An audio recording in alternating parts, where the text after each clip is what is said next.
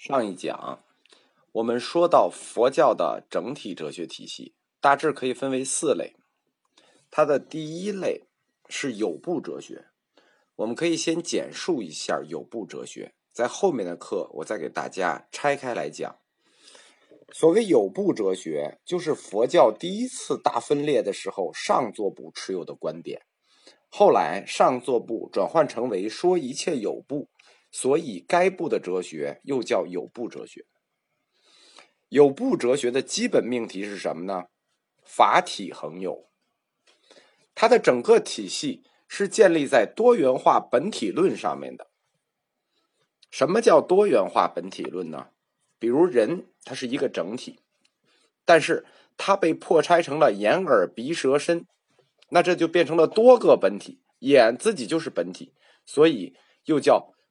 多元化本体论，有部哲学，他就利用多元化的本体论，去观察和解释人和世界的这种物质现象和精神现象，特别是这些物质和精神现象的成因，就是为什么，以及它们的变化规律，最后是他们可能的趋向。有部通过这种观察以及他们自己的总结。去解释原始佛教的基本教义，比如业报轮回、无常、无我、涅盘寂静。有部哲学在中国流传大约是七百年左右的时间，它为中国佛教建立起来了全面的概念观，比如三世因果、无常无我这些最基础的佛学观都是由有部哲学建立的，但是。有部的方法论是建立在对人的破拆上，什么意思？人就没有整体性了，人只是一个概念，是变化的、刹那的。但是呢，构造这一整体的元素却是永恒的，就是构造人的这诸元素却是永恒的，是由业力将这些元素构造成人，而业力去构造这个元素的过程，就是我们所谓的因缘和合的过程。那么，人只是诸元素的聚集，所以我们说无我。其实这种破拆方式，跟古希腊哲学里原子论的方式其实是一致的。但是，它到了中国情况就会很不同。为什么呢？中国佛教的基础和原始佛教的教义基础其实是相冲突的。这来源于我们说过最早的佛教翻译家，因为他们创造了一个词叫“食神”，这个“食神”中国人就见字生义，认为是灵魂，后来就确定为灵魂。所以我们在谈中国佛教和印度佛教哲学的根本差异的时候，必须考虑到，其实他们在最初的出发点上就是有分歧的。所谓“食神”，就是灵魂。那就是著名的那个“形灭神不灭”，灵魂是始终如一的，而因缘不过就是让这一整体出现在现实生活里的一种条件。所以，如果离开了这个食神，或者说离开了这个灵魂，这个永恒的灵魂，那么所有的因缘就会没有意义。其实这也就是佛教里戒杀的一个理由。为什么呢？因为灵魂此世，他可能因为因缘变成一个人；下一世他可能有因缘变成畜生。灵魂如一，因缘不过就是为这灵魂体现在现实中去创造条件。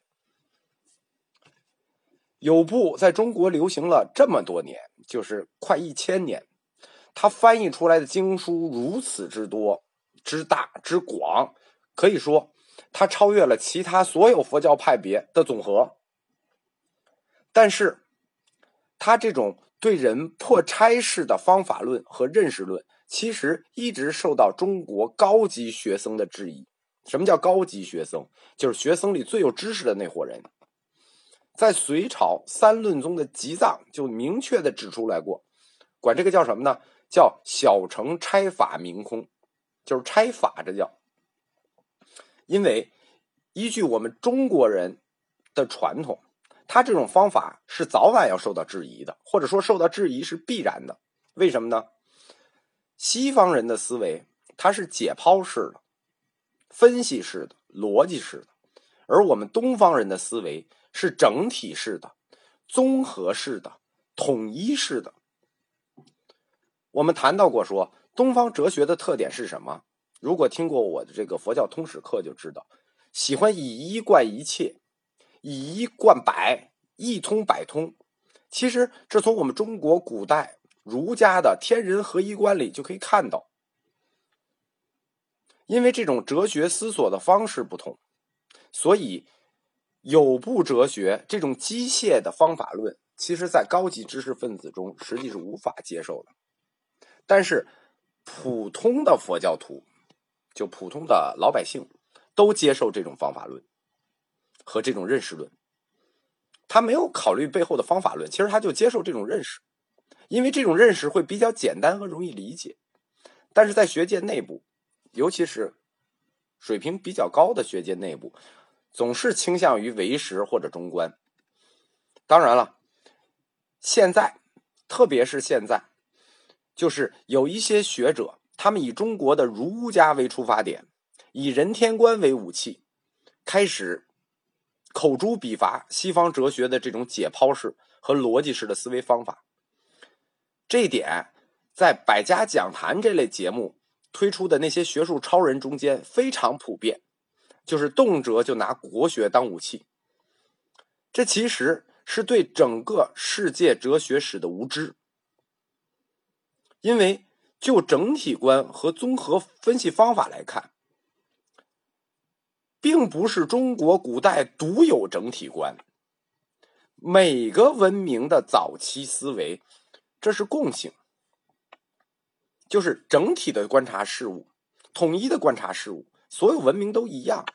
为什么？因为早期人类对自然界，它直接观察，直观的结果必然是具有共性的。而直觉的整体观，去被解剖开，去分析，然后最后进行逻辑的推论，这实际是认识的进步，不光是认识方法的进步。